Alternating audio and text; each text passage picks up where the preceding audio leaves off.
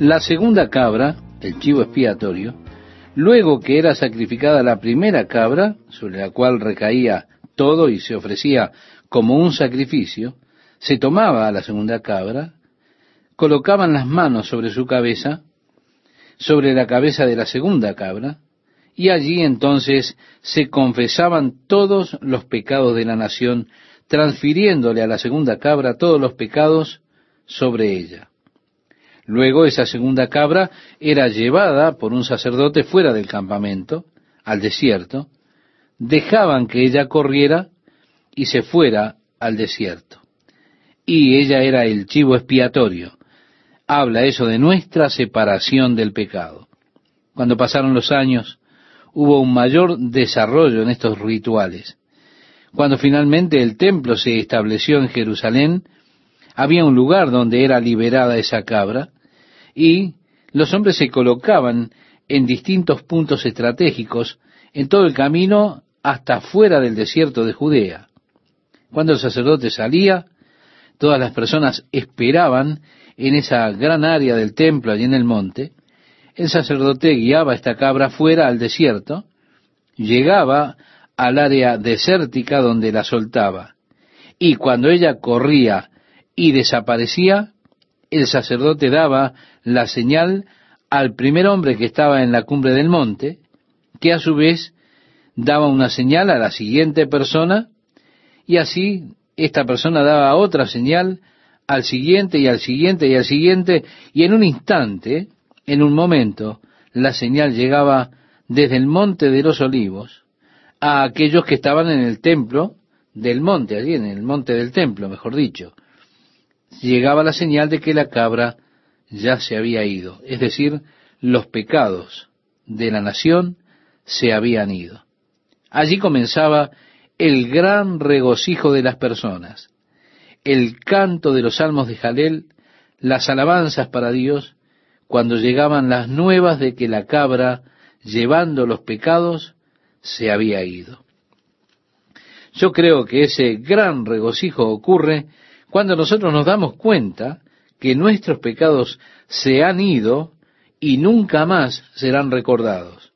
Cristo, habiendo soportado el sufrimiento que llevó en la cruz del Calvario, cuando cargó con nuestros pecados, obtuvo la victoria y Él nos da poder sobre el pecado. Así que en el versículo 34 leemos, y esto tendréis como estatuto perpetuo para hacer expiación una vez al año por todos los pecados de Israel. Y Moisés lo hizo como Jehová le mandó. En el capítulo 17, Dios establece que sólo habría un lugar para los sacrificios y ese lugar era el templo. Ellos no debían sacrificar en cualquier lugar, sino en el tabernáculo. Más tarde, el templo era el único lugar donde los sacrificios serían ofrecidos a Jehová. En cualquier momento que usted matara a uno de sus animales, usted no debía hacerlo en cualquier lugar en el campo. Usted tenía que traerlo al templo y ofrecerlo ante Dios como una ofrenda de paz o de comunión con Dios. Así que usted lo ofrecía y después usted obtenía una parte de la carne, esa parte que era para usted. De manera que cuando usted comiera, era algo que había sido ofrecido a Dios. Así que usted obtenía su parte de la carne. Cuando la comía, la idea era que estoy en comunión con Dios, estoy comiendo con Dios estoy teniendo este compañerismo con Dios, una ofrenda de paz. Así que en cualquier momento que usted fuera a comer carne, usted debía primero traerlo al sacerdote, ofrecerlo al Señor, debía matarse allí. Usted no debía dejar los animales en cualquier lugar, sino que debía haber ese constante recordatorio de la necesidad que nosotros tenemos de comunión con Dios. Así que ofreciéndole a Dios, y al darme cuenta de que estoy comiendo con Dios, estoy participando con Dios. Soy una parte de Él. Y me doy cuenta de esa hermosa relación que ahora tengo con Dios. Luego, en la siguiente porción del capítulo 17, la santificación de la sangre. En el versículo 10 leemos, si cualquier varón de la casa de Israel o de los extranjeros que moran entre ellos comiere alguna sangre, yo pondré mi rostro contra la persona que comiere sangre y la cortaré de entre su pueblo.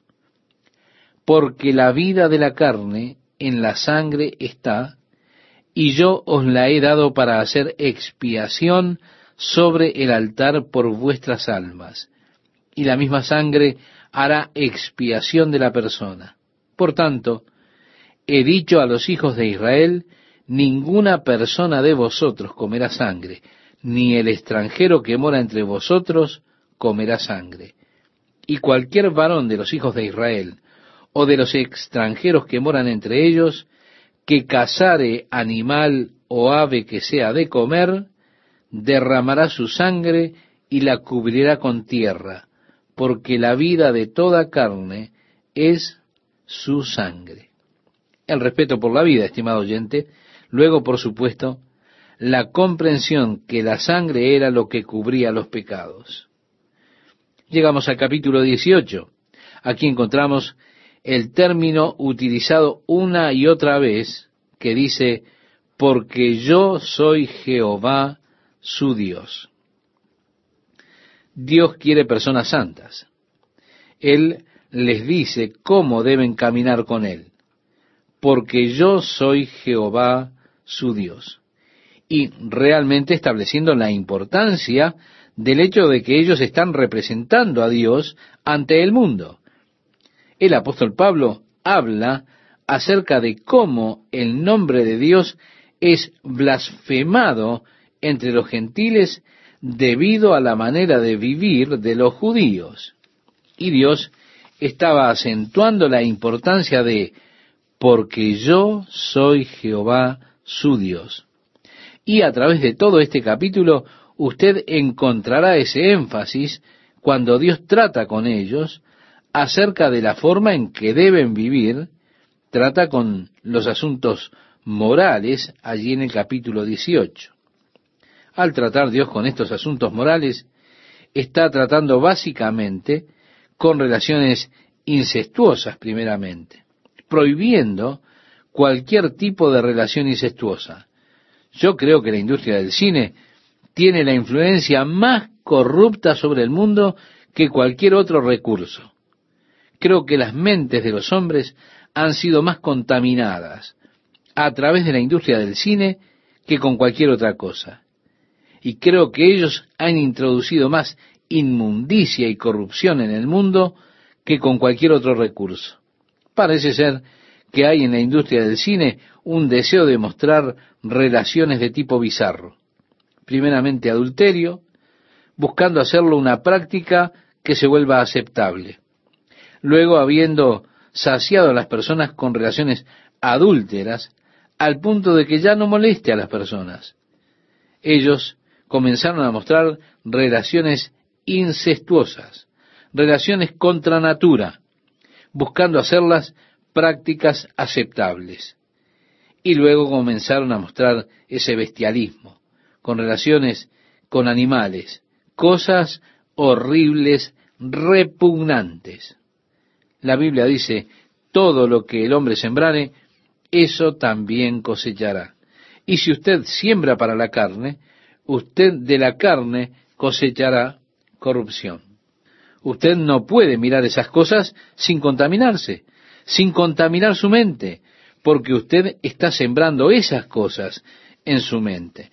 Y si estas cosas son las cosas que usted está sembrando, está sembrando para su carne, entonces usted cosechará corrupción. El apóstol Pablo nos dice del mundo pagano que ha abandonado a Dios. Y expresa, y como ellos no aprobaron tener en cuenta a Dios, Dios los entregó a una mente reprobada para hacer cosas que no convienen. Y luego él comienza a hablar de las prácticas reprobadas por Dios, la relación que es contra naturaleza, y sigue la lista, una horrible lista de prácticas reprobadas de los hombres que ya no querían tener a Dios en sus conciencias. Por supuesto, ellos no querían a Dios en sus conciencias.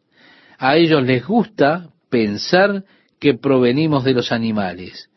Ellos deben deshacerse de Dios en sus conciencias porque ellos nunca podrían vivir con una conciencia con todas estas cosas horribles, inmundas, que ellos han inventado en sus mentes y en su imaginación, y son retratados en la película.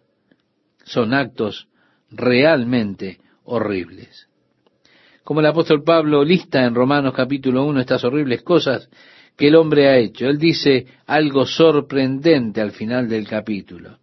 Dice, estando atestados de toda injusticia, fornicación, perversidad, avaricia, maldad, llenos de envidia, homicidios, contiendas, engaños, malignidades, murmuradores, detractores, aborrecedores de Dios, injuriosos, soberbios, altivos, inventores de males, desobedientes a los padres, necios, desleales, sin afecto natural, implacables, sin misericordia. Ahora vayamos más abajo en esta lista y pensemos en las películas. ¿Qué clase de cosas muestran ellos en esas películas? Fornicación, maldad, codicia, homicidios, engaños, aborrecen a Dios, muestran soberbia, altivez, inventan cosas malas, sin afecto natural. Esas son las cosas que muestran. Ellos dicen, bueno, esta es la vida, esto es realismo, es lo que las personas viven. Tenemos el derecho a mostrarlo porque es real, esa es la vida real. Si es así, estimado oyente, que Dios nos ayude. Estamos viviendo en un mundo realmente horrible. Pero el último versículo dice, quienes, habiendo entendido el juicio de Dios, que los que practican tales cosas son dignos de muerte, no sólo las hacen, sino que también se complacen con los que las practican. Si usted va a ese espectáculo para encontrar placer al observar asesinatos, fornicaciones, observar esas cosas, si usted va al espectáculo para encontrar placer observando a otras personas que hacen esas cosas, créame, usted es culpable por complacerse con aquellos que hacen esas cosas. Así que la primera cosa que Dios está prohibiendo aquí es cualquier tipo de relación incestuosa, cosas que de repente se han vuelto asuntos populares en las películas de Hollywood. Luego de lanzar algunas películas donde los padres abusan de sus hijas y demás, ellos lo han hecho algo casi común. Hoy en día, es asombrosa la cantidad de jóvenes que son abusadas por sus padres. Es horrible, es inconcebible, pero toda esa horrible puerta fue abierta por Hollywood. Oh sí, yo sé que ya existía de antes, pero fue aumentando cada vez más a través de Hollywood. ¡Qué mundo corrupto y pecador! Pero debido a que Jehová es su Dios, el Dios suyo, usted no será contaminado con estas cosas. Usted no ha de seguir esas prácticas. Usted será diferente. Y el tema en todo el capítulo 18 termina siempre con esta frase, yo soy Jehová tu Dios, porque yo soy Jehová tu Dios. Usted encontrará que Él lo dice unas catorce veces para que realmente quede enfatizada esta verdad. Ellos no permitirán que sus hijos pasaran por el fuego. Y no des hijo tuyo para ofrecerlo por fuego a Moloc. Dios dice, los egipcios hicieron estas cosas, los cananitas hicieron estas cosas. Yo sé que ellos lo hacen, pero por esta razón yo estoy sacando a los cananitas fuera de la tierra. Por esta razón yo los estoy destruyendo. Ustedes no seguirán esas prácticas, las prácticas de las personas que están en la tierra donde ustedes van. En el versículo 22 tenemos la prohibición de relaciones contra naturaleza, relaciones incestuosas. no te echarás con varón como con mujer, es abominación. Estos personajes que intentan hacerse pasar como ministros y demás, que apoyan esas relaciones, es horrible. En el versículo 23 tenemos también que se prohíbe el bestialismo. En ninguna, versículo 24, en ninguna de estas cosas os amancillaréis, pues en todas estas cosas se han corrompido las naciones que yo he hecho delante de vosotros, y la tierra fue contaminada. Y yo visité su maldad sobre ella, y la tierra vomitó a sus moradores. Estimado oyente, en otras palabras, la tierra misma está tan enferma de la corrupción que hay en ella que finalmente la tierra misma los vomita. Yo me asombro. Jesús fue interesante que dijo, cuando los fariseos le dijeron, Señor, reprende a tus discípulos, en aquella oportunidad que él estaba haciendo su entrada triunfal. Él dijo, os digo que si estos callaran, las piedras clamarían me asombro de cuánto sabe la tierra realmente. Dios dijo a Caín, la voz de la sangre de tu hermano clama a mí desde la tierra. Dios dice, la tierra vomitó sus moradores. Tan enfermas eran las prácticas de ellos. Vea usted, hay un punto de decadencia moral, y una vez que la nación alcanza ese punto, esa nación puede dejar de existir. Ha pasado el punto de retorno y esa nación ya no puede existir más. Va hacia el verdadero desmoronamiento. Permítame decirle algo. Los Estados Unidos están terriblemente cerca de ese punto. Dios, hablando de estas cosas a la nación de Israel, le dijo, si obedecen mis mandamientos y los hacen, entonces los bendeciré. Pero si se apartan de ellos, entonces ustedes serán malditos en la ciudad, malditos en los campos, malditos donde sea que fueren. Y Dios se lamenta contra Israel. Y las razones de por qué ella ha caído fueron, han quebrantado mi ley, han abandonado mis mandamientos y han ido tras sus caminos. Y estoy seguro que cuando Dios mira a los Estados Unidos, su lamento es prácticamente el mismo. Ellos han abandonado mis caminos, han abandonado mis leyes, han abandonado mis mandamientos. Y la tierra está a punto de vomitar sus habitantes, debido a las cosas que hemos permitido, quedándonos sentados, sin hacer nada. Así que la tierra está realmente adulterada.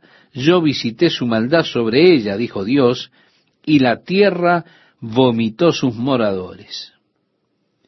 El versículo 28 nos dice, no sea que la tierra os vomite por haberla contaminado, como vomitó a la nación que la habitó antes de vosotros porque cualquiera que hiciera alguna de todas estas abominaciones, las personas que las hicieren serán cortadas de entre su pueblo. Guardad, pues, mi ordenanza, no haciendo las costumbres abominables que practicaron antes de vosotros, y no os contaminéis en ellas. Yo Jehová, vuestro Dios. ¿Ve? Nuevamente la repetición. Dios continúa con el mismo asunto, estimado oyente, al ir ahora al capítulo 19. Comienza así. Habla a toda la congregación de los hijos de Israel y diles, Santos seréis, porque santo soy yo, Jehová, vuestro Dios. Cada uno temerá a su madre y a su padre, y mis días de reposo guardaréis. Yo, Jehová, vuestro Dios. No os volveréis a los ídolos, ni haréis para vosotros dioses de fundición.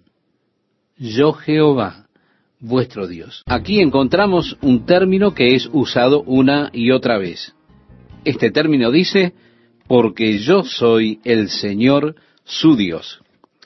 Así que, estimado oyente, Dios quiere un pueblo santo. Él les enseña cómo deben caminar ellos con Él, porque yo soy el Señor su Dios. Y de hecho, deja establecida la importancia que están representando a Dios ante el mundo. El apóstol Pablo habla acerca de cómo es blasfemado el nombre de Dios entre los gentiles por cómo los judíos estaban viviendo. Y Dios estaba enfatizando esa importancia cuando él decía, porque yo soy Jehová su Dios. A través de este capítulo usted encontrará este énfasis cuando Dios trata con ellos en el modo en que ellos deben vivir. Y cuando trata con los asuntos morales en el capítulo 18. Ahora Dios, al tratar con estos asuntos morales, Él está hablando básicamente en contra de las relaciones incestuosas, primeramente, y prohibiendo cualquier clase de las mismas. El apóstol Pablo nos dice que el mundo pagano ha olvidado a Dios y no deseando retener a Dios en sus mentes, nos dice, Dios les entregó a una mente reprobada.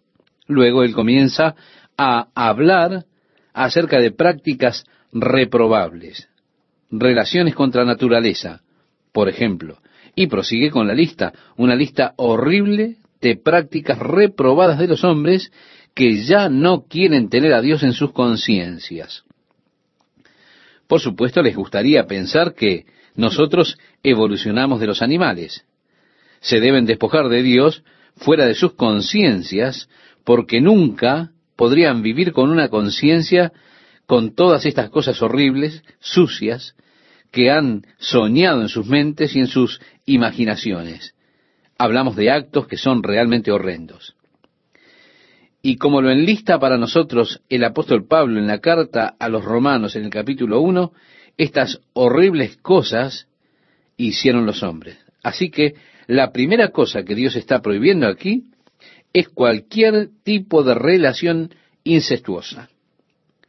Mire, ellos permitían pasar a sus hijos por el fuego, su simiente que pase por el fuego de Moloc. Ahora Dios dice, los egipcios hicieron estas cosas los cananeos hicieron estas cosas.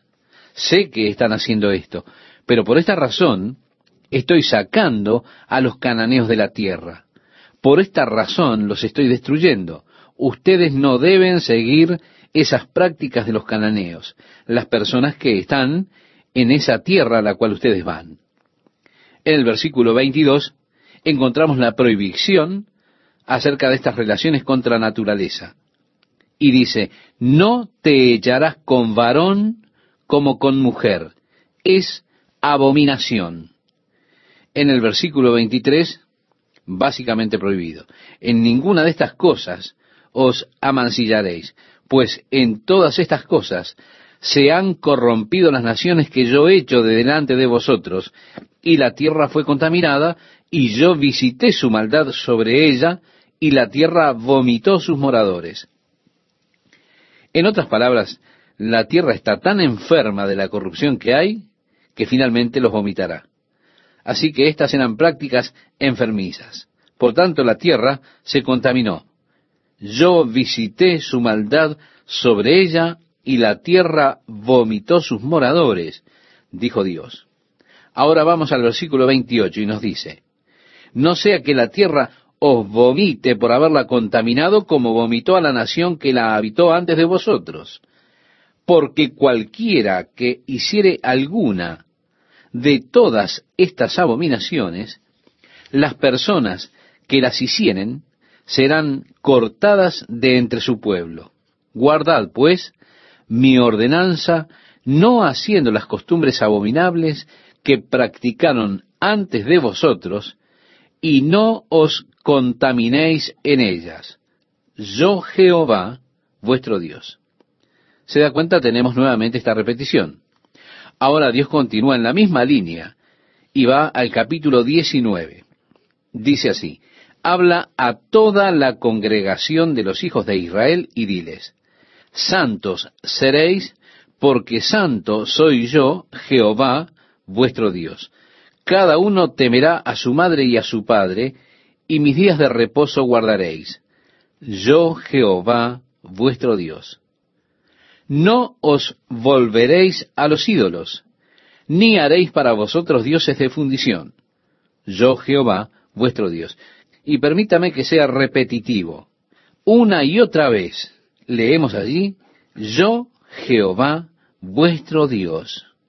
También luego de decir, no os volveréis a los ídolos ni haréis para vosotros dioses de fundición, reitera, yo, Jehová, vuestro Dios. Y cuando ofreciereis sacrificio de ofrenda de paz a Jehová, ofrecedlo de tal manera que seáis aceptos. Nuevamente tenemos el libre albedrío del hombre involucrado en la adoración a Dios. Será comido el día que lo ofreciereis, y el día siguiente, y lo que quedare para el tercer día será quemado en el fuego. Y si se comiera el día tercero, será abominación.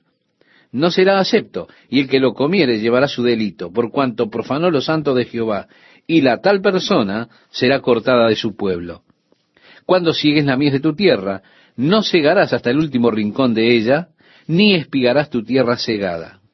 En otras palabras dice, dejen algo allí para el pobre que vive en la tierra. Así que el programa de bienestar era un hermoso programa en el que debían pasar y recoger uvas que estaban maduras, pero debían dejar lo que no estaba maduro. Pero no podían ir a recoger la segunda vez. Lo que fue dejado, eso era para el pobre que vivía en la tierra. Entonces ellos vendrían, una vez que sus cosechadores se marchaban, no debía usted volver a espigar su propia tierra, debía estar allí esto para el pobre. Ni siquiera podían cosechar aún las esquinas de su campo. Debían dejarlo para el pobre y por lo tanto el pobre podía salir y recoger en éste en cualquier momento que los cosechadores se hubiesen ido. Es decir, estaba disponible para ellos. Así que podríamos decir, era una especie de seguro de desempleo, ¿verdad? Usted no simplemente iba y le ponían un sellito, sino que tenía que ir y recoger lo suyo. El Señor prosigue dando más instrucciones en el versículo 10.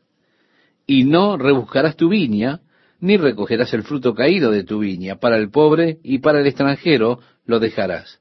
Yo Jehová, vuestro Dios.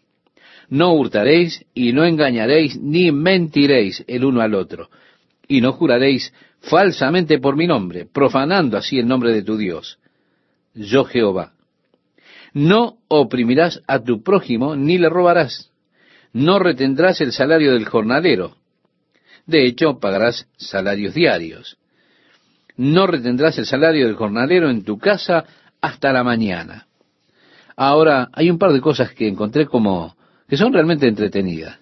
Dice, no maldecirás al sordo y delante del ciego. Amigo, ¿qué clase de persona maldice a un sordo? ¿O le pone un bloque delante de un ciego? Quiero decir, eso es, bueno, sin palabras, ¿verdad? Ahora, usted sabe, yo estoy asombrado de cuán crueles pueden ser las personas. Estoy asombrado de la crueldad con los niños minusválidos. ¿Qué hay en nuestra naturaleza que aún los niños son tan crueles con los que son diferentes. En el reino animal, bastante seguido un animal discapacitado será matado por otro animal. Pero desafortunadamente los hombres no están lejos de eso también, tomando ventajas de las desventajas. ¿Cuántas veces lo vemos realizado en nuestro tiempo? Con todo, no hay nada más cruel en todo el mundo que tomar o sacar partido de las personas con desventajas. No hay nada más peligroso en el mundo, porque Dios dijo que Él defiende al desvalido. Dios dijo que Él cuida de la viuda. Amigo, cuando usted está haciendo esto a alguien que Dios está cuidando, usted está verdaderamente en grandes problemas. El hombre, lejos de Jesucristo, no está lejos de ser como un animal, porque un animal tiene cuerpo y conciencia, y un hombre lejos de Jesucristo solo tiene cuerpo y conciencia, por lo tanto, se relaciona bien con el reino animal. Y así encontramos que es cruel con aquel que es discapacitado o desvalido. Pero un hombre que ha nacido de nuevo por el Espíritu de Dios, ahora tiene un nacimiento espiritual. No tan solo un nacimiento de la carne, sino también un nacimiento del Espíritu.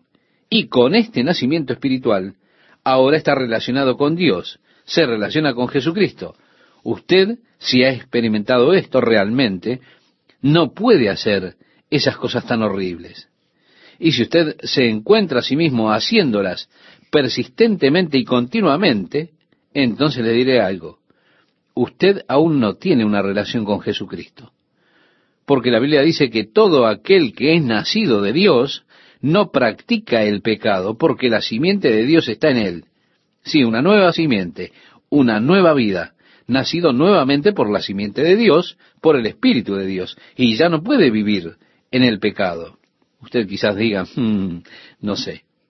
Oiga, no le estoy diciendo mis palabras. No, no. Son las palabras de Dios. Usted puede ir y leerlo allí en la primera carta del apóstol Juan. Lo puede leer por usted mismo. Seguimos adelante con nuestro estudio.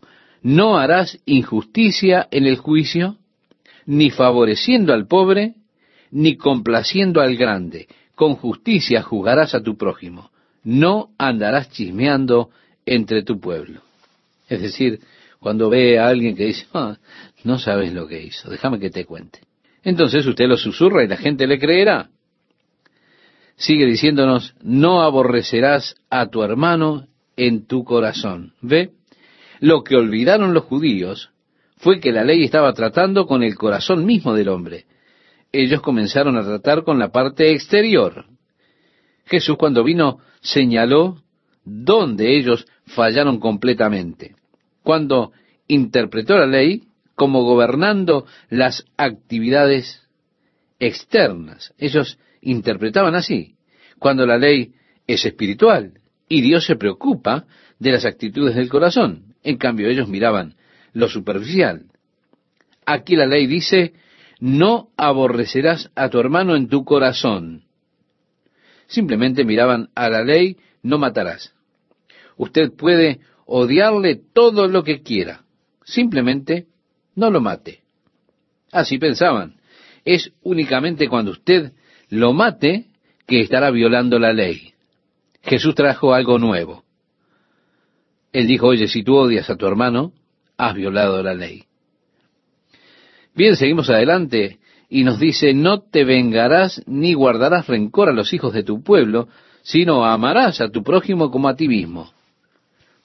Cuando Jesús preguntó a aquel abogado cuál es el mandamiento más grande, él dijo, amarás al Señor tu Dios con todo tu corazón con toda tu alma y con toda tu mente, y a tu prójimo como a ti mismo. Eso es lo que Jesús respondió al abogado.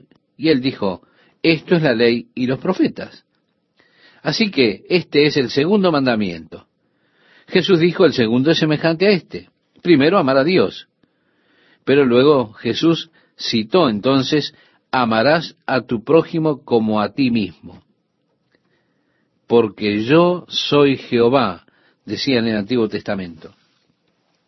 No deben mezclarse las razas, no deben sembrar su campo con grano mezclado, no tendréis telas mezcladas en vuestros atuendos, tal como lana y lino mezclados juntos. Cuando ellos vienen a la tierra deben plantar los árboles, pero los primeros tres años no deben comer el fruto. En el cuarto año el fruto le pertenece a Dios. En el quinto año es de ellos. Por lo tanto, son benditos y pueden cosechar la siembra después del quinto año. Y no haréis rasguños en vuestro cuerpo. Esto habla de la prohibición de los tatuajes y demás cosas, ¿verdad? La prohibición de el corte de cabello como andar pelado. Esto es lo que, bueno, hay algunos grupos que son un buen ejemplo de esto. Y así entonces leemos, y no haréis rasguños en vuestro cuerpo por un muerto, ni imprimiréis en vosotros señal alguna. Yo Jehová. No contaminarás a tu hija haciéndola fornicar, para que no prostituya la tierra y se llene de maldad. Mis días de reposo guardaréis, y mi santuario tendréis en reverencia. Yo Jehová. No os volváis a los encantadores ni a los adivinos. No los consultéis. Usted no debe seguir consultando el horóscopo, contaminándoos con ellos. Yo, Jehová vuestro Dios, delante de las canas te levantarás y honrarás el rostro del anciano. Así que es enseñado aquí el respeto hacia el anciano. Y de tu Dios tendrás temor, continúa diciendo.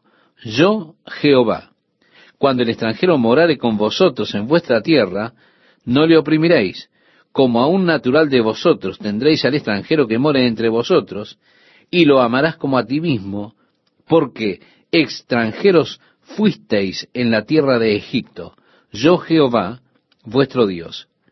No hagáis injusticia en juicio, en medida de tierra, en peso, ni en otra medida. Balanzas justas, pesas justas y medidas justas tendréis. Yo, Jehová vuestro Dios, que os saqué de la tierra de Egipto. Vemos que tenemos aquí la justicia en su trato para con los demás. Llegamos ahora al capítulo 20 y Dios comienza a ser un poco más duro. Dios va sobre algunas cosas de las que él trató ya en el capítulo 18.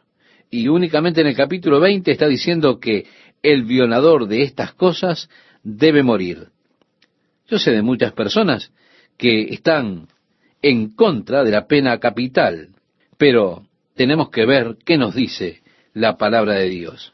No sé qué es lo que está mal con el sistema judicial, pero parece que estamos más interesados en proteger los derechos de los criminales que lo que estamos por las víctimas inocentes. Hay algo horriblemente estúpido, sobre todo nuestro sistema que libera a los violadores, los asesinos y todos regresan impunemente a la sociedad.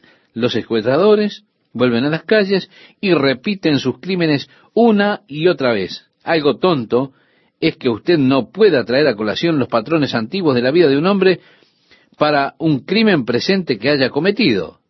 El hombre se está mostrando como un abusador con los niños, abusador de niños habitualmente, violadores frecuentes. Entonces, esto debe ser tratado como debe ser tratado un abusador de niños. Pero estaríamos en una posición mejor, en una situación más segura. Nuestros niños en una posición más segura si se hicieran otras cosas. Vivimos en un mundo loco, un mundo corrompido, un mundo salvaje. Y es porque nos hemos olvidado de la ley de Dios. Tenemos por allí un montón de llorones y nada más. Sigue la lectura diciéndonos, dirás asimismo a los hijos de Israel, cualquier varón de los hijos de Israel, o de los extranjeros que moran en Israel, que ofreciere a alguno de sus hijos a Moloch, de seguro morirá. El pueblo de la tierra lo apedreará. Y yo pondré mi rostro contra el tal varón y lo cortaré de entre su pueblo por cuanto dio de sus hijos a Moloch, contaminando mi santuario y profanando mi santo nombre.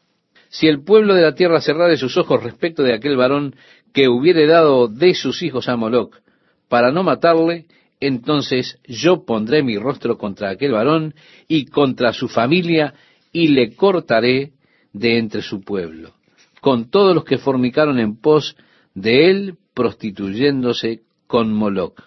Y así sigue esta lectura con determinados temas. Dios ordenó categóricamente tratar con el pecado. Eso le da a usted una idea de cuál es la forma en que Dios trata con él. Usted piensa quizá que Dios es muy suave. No, no es así. Dios ordenó tratarlo severamente para que se mantuvieran limpios para que fuesen puros y no se contaminasen. En tanto se mantuvieran obedientes a la ley de Dios, Dios los bendijo. Cuando comenzaron a ablandarse e ir con moderación en estas cosas, luego la tierra los vomitarea, como dijo Dios. Si leemos en adelante el versículo 22, veremos que por esto es por lo que Dios les ordenó erradicar estas cosas. Así que Dios lidió muy severamente con los violadores. Pero le diré, esa forma de trato mantiene a los violadores en un mínimo. Parece que entonces era seguro caminar por la tierra. Una mujer podía caminar a través del campamento en la noche y no preocuparse, no temer. Era un lugar santo. El cielo ha de ser un lugar santo. El cielo habrá de ser un lugar donde no existirán estas cosas. La era del reino será un lugar santo. Amigo, ¿encuentra usted difícil mirar a esto? Entonces encontrará que es complicada realmente la era del reino que Dios instalará en este mundo. Porque usted habrá de ser uno de los regidores de justicia. Usted tendrá la vara de hierro. Esto es dicho así. Él regirá los pueblos con vara de hierro, como un alfarero aplasta la vasija sacudiéndola. Así aquellos que son obedientes a Dios tendrán bien. Los que son desobedientes a Dios, escuchen. Él mantendrá todo puro. Él lo mantendrá santo. Será un lugar maravilloso para vivir. Por mil años será absolutamente glorioso vivir cuando Él rija este mundo con vara de hierro y cuando la justicia de Dios cubra la tierra. Este será un lugar mucho mejor para vivir de lo que es en la actualidad. Déjeme decirle esto. Quiero decirle algo más. Dios es muy amable, es misericordioso, o ninguno de nosotros estaría acá. Si no fuese por el Señor, diga ahora Israel, si no fuese por el Señor, seríamos destruidos, nos dice la palabra de Dios si no fuera por la amabilidad del Señor, su misericordia y ternura, por su consideración, ninguno de nosotros tendría chance. Pero gracias a Dios, por su gracia y por la verdad que es nuestra a través de Jesucristo. Pero, ¿pecaremos libremente para que abunde la gracia? Dios no lo permita. ¿Cómo podemos nosotros que estamos muertos al pecado vivir ya más allí? Así nos enseña el Nuevo Testamento. Así que tenemos aquí una de las escrituras y estamos pasando por ella. Dios dijo, si hicieres todas estas cosas, viviréis por ellas. Ahora, sobre eso es sobre lo que el pacto se basa, sobre hacer. El nuevo pacto que Dios ha establecido con nosotros está basado sobre ser. Ser lo que soy en Jesucristo. Ya no es sobre lo que yo hago, es sobre lo que Dios ha hecho, sobre lo que creo y cuánto confío en la obra de Jesucristo, mi gran sumo sacerdote. Como hemos dicho en otras ocasiones, el sacerdote tenía dos funciones. Primero, él se presentaba ante Dios representando a su pueblo, llevando así sus ofrendas ante el Señor. Luego él salía y se presentaba delante del pueblo de parte de Dios. Él era un representante del pueblo ante Dios y era además representante de Dios ante el pueblo. En otras palabras, él era un intermediario. Por eso, el sacerdote era realmente una persona muy especial. Incluso como en el Nuevo Testamento, allí había reglas especiales para los obispos estilos de vida que ellos debían adoptar de manera de ser el obispo de la iglesia y ciertas reglas que eran aplicadas al obispo, pero que no se aplicaban a los demás en la iglesia, porque su vida tenía que ser una vida ejemplar. El apóstol Pablo le dijo a Timoteo, sé ejemplo de creyente. Un líder efectivo nunca dirá, haz como yo lo digo, el verdadero y efectivo líder dirá, haz como yo hago, mostrando, marcando el ejemplo. Así el sacerdote, como representante de Dios, era una persona muy especial. En el capítulo 21, Dios da algunos de los aspectos especiales de los sacerdotes y del sacerdocio. Jehová dijo a Moisés, habla a los sacerdotes hijos de Aarón, y diles que no se contaminen por un muerto en sus pueblos. Bien, si una persona moría y usted tocaba su cuerpo muerto, usted era considerado impuro.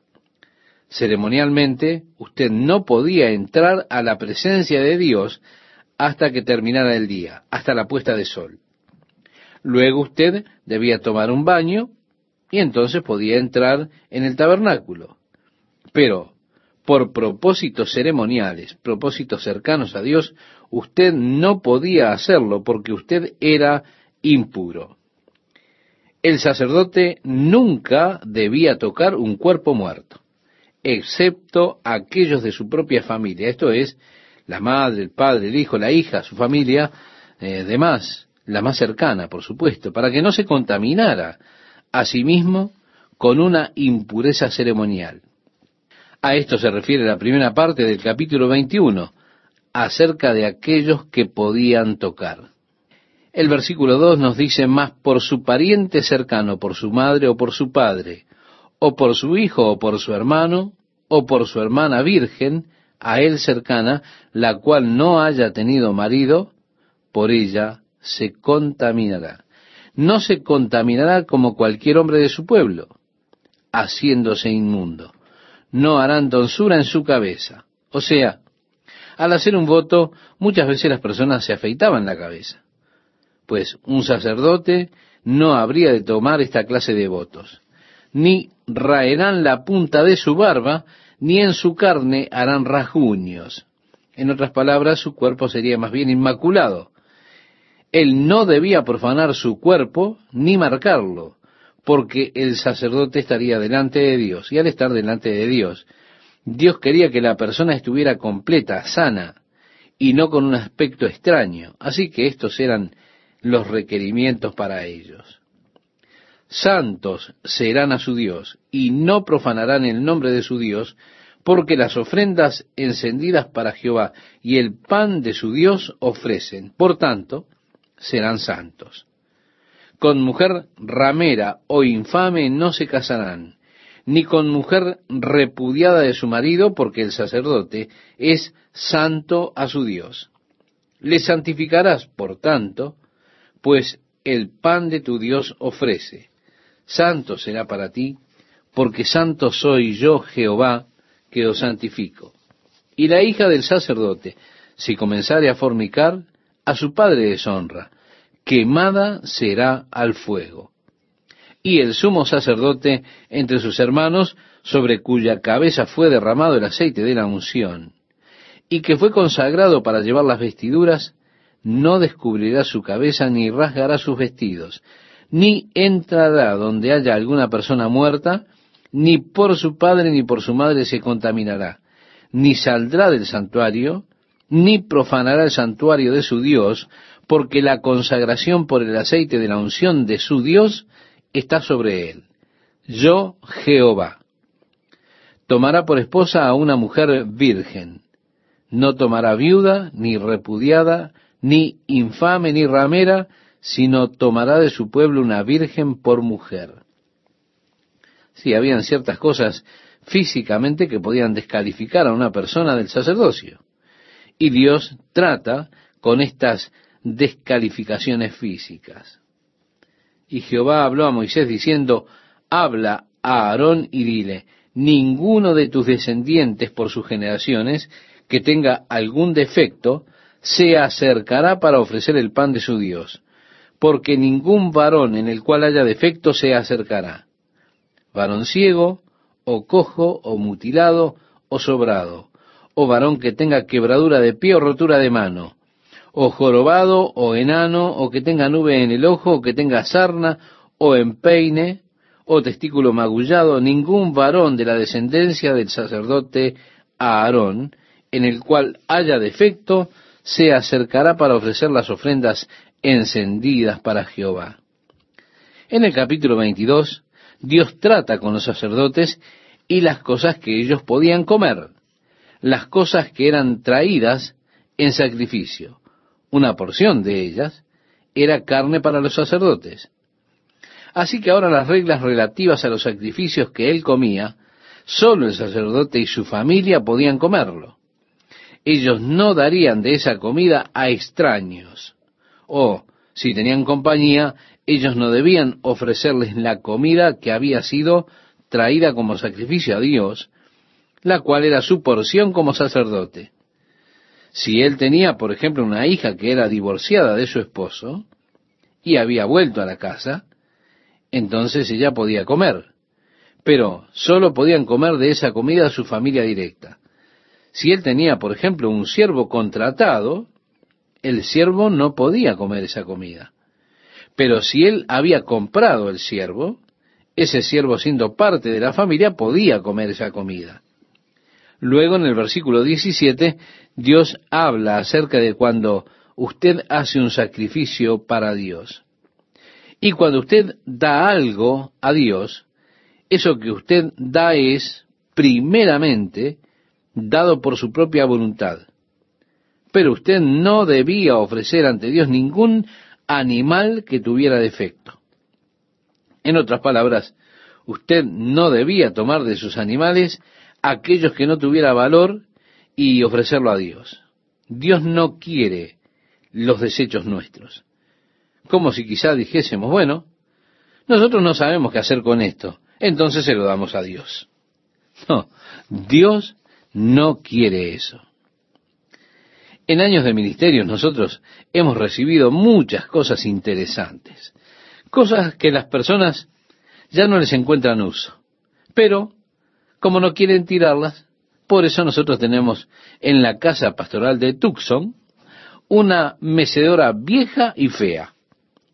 Estas personas no la querían en su casa porque era tan vieja y tan fea, pero a su vez no querían tirarla porque pertenecía a la abuela, se da cuenta. Y ella meció en esta mecedora a todos los niños antes de morir, así que tenía un valor sentimental importante.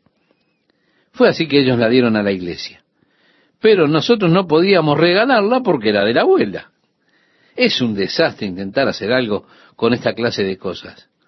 Dios, estimado oyente, no quiere ser molestado, no quiere que los sacerdotes se molesten con esta clase de cosas. Él dijo, mira, si está roto, si tiene mancha, no lo ofrezcan a Dios. Y yo creo que esta es una buena regla. Creo que es una clase de afrenta para Dios que le ofrezcamos algo que realmente no tiene valor para nosotros. De hecho, recuerde cuando David quiso comprar el campo de Ornán para ofrecer allí un sacrificio a Dios. Él quería comprar el buey que había allí.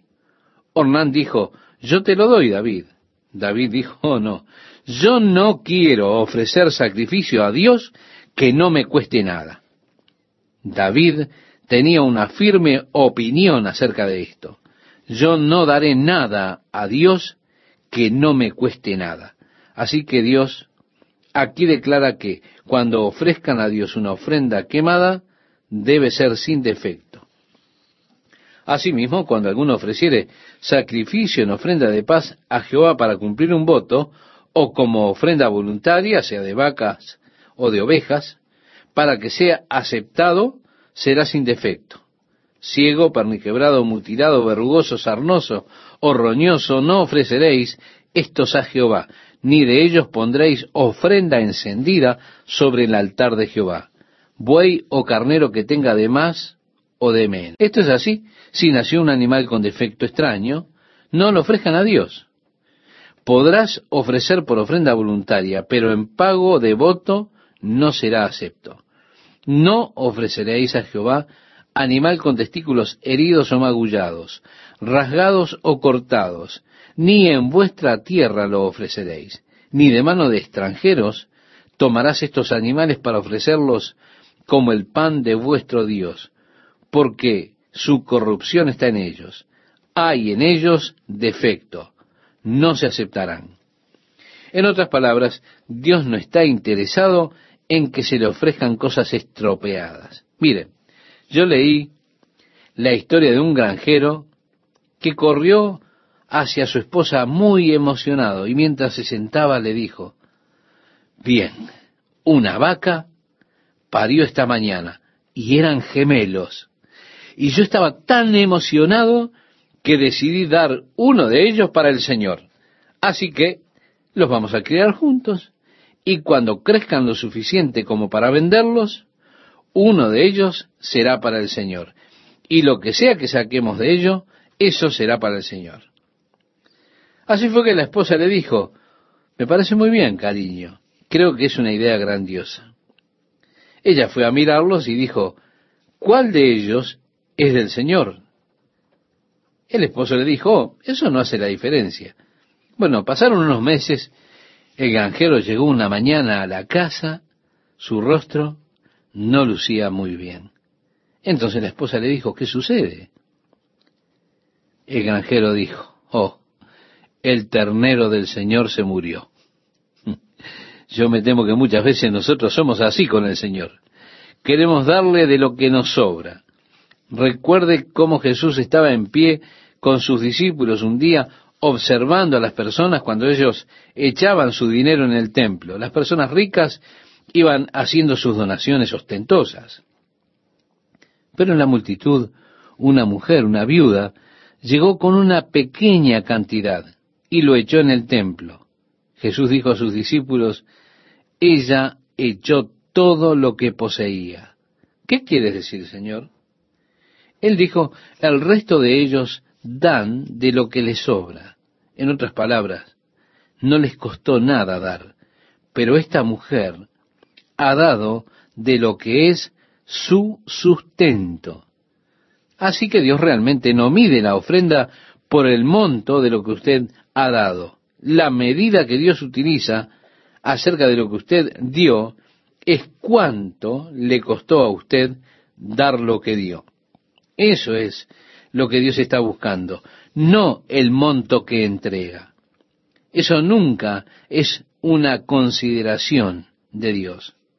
Por consiguiente, algunos de los más pobres de ustedes tendrán las mayores recompensas en el cielo, aquellos que hayan dado a Dios de su propio sustento, algunos de aquellos que han hecho esas grandes contribuciones a Dios, apenas serán notados en el cielo. ¿Por qué? Porque no les dolió nada a ellos, no les costó nada.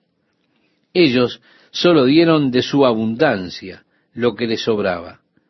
De hecho, les benefició para deducir sus impuestos. Y así, dar a Dios lo mejor que tenemos es fácil. Capítulo 23. Dios describe las diversas festividades, los días de fiesta para los hijos de Israel. Primeramente, en los primeros tres versículos, Dios trata con el día de reposo una vez más. Seis días se trabajará, mas al séptimo día será de reposo, santa convocación.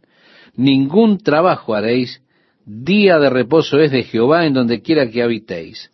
Estas son las fiestas solemnes de Jehová, las convocaciones santas a las cuales convocaréis en sus tiempos. En el mes primero, a los catorce del mes, el mes de abril en el calendario judío, entre las dos tardes, Pascua es de Jehová. Y a los quince días de este mes es la fiesta solemne de los panes sin levadura a Jehová. Así que el día catorce era Pascua.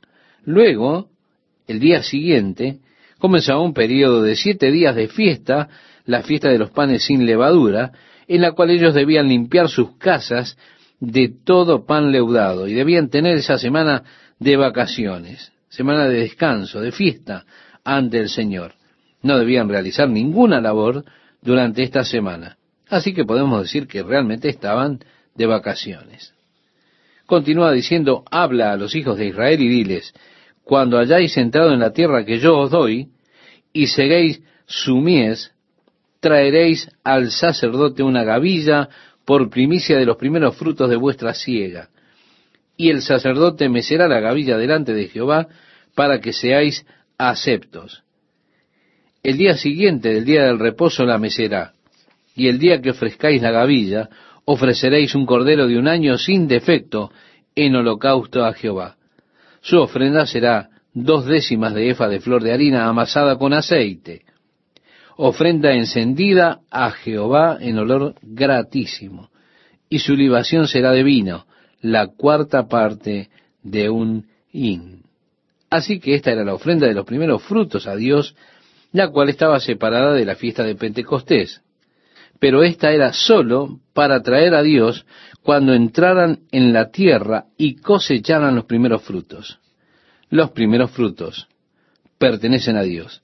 Y se reconocía que los primeros frutos eran de Dios, no el sobrante.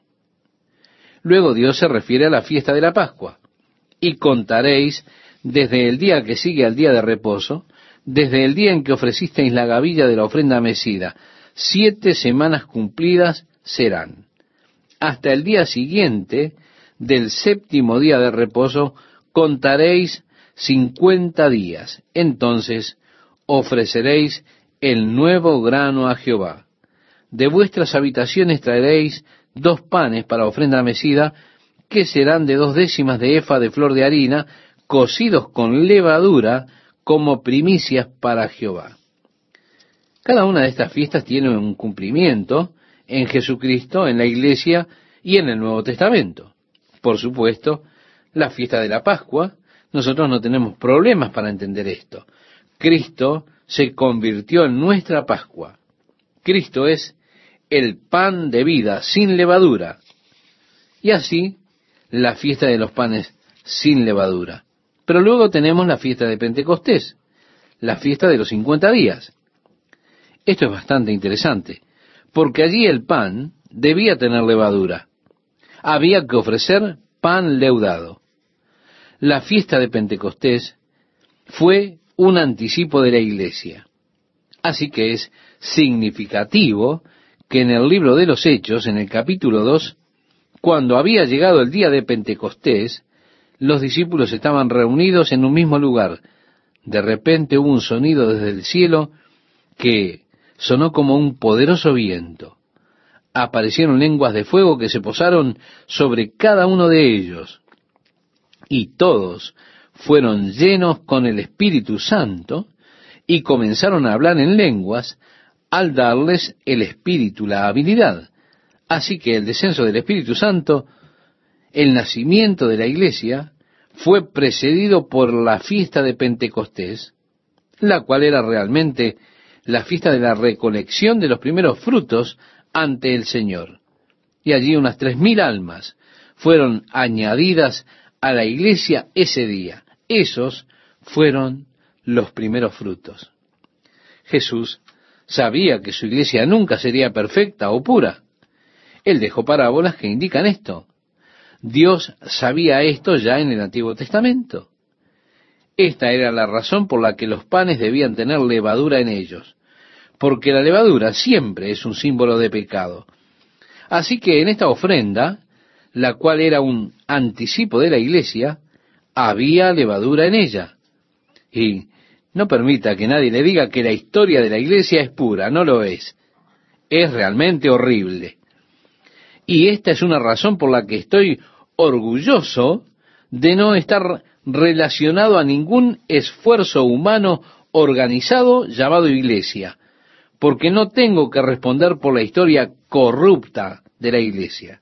Y créame que esa historia es corrupta. Tanto que si ellos hicieran películas sobre eso, hubieran sido peores que las películas que ha hecho Hollywood. La historia de la iglesia no es pura. Dios sabía que habría una influencia corrupta en la iglesia.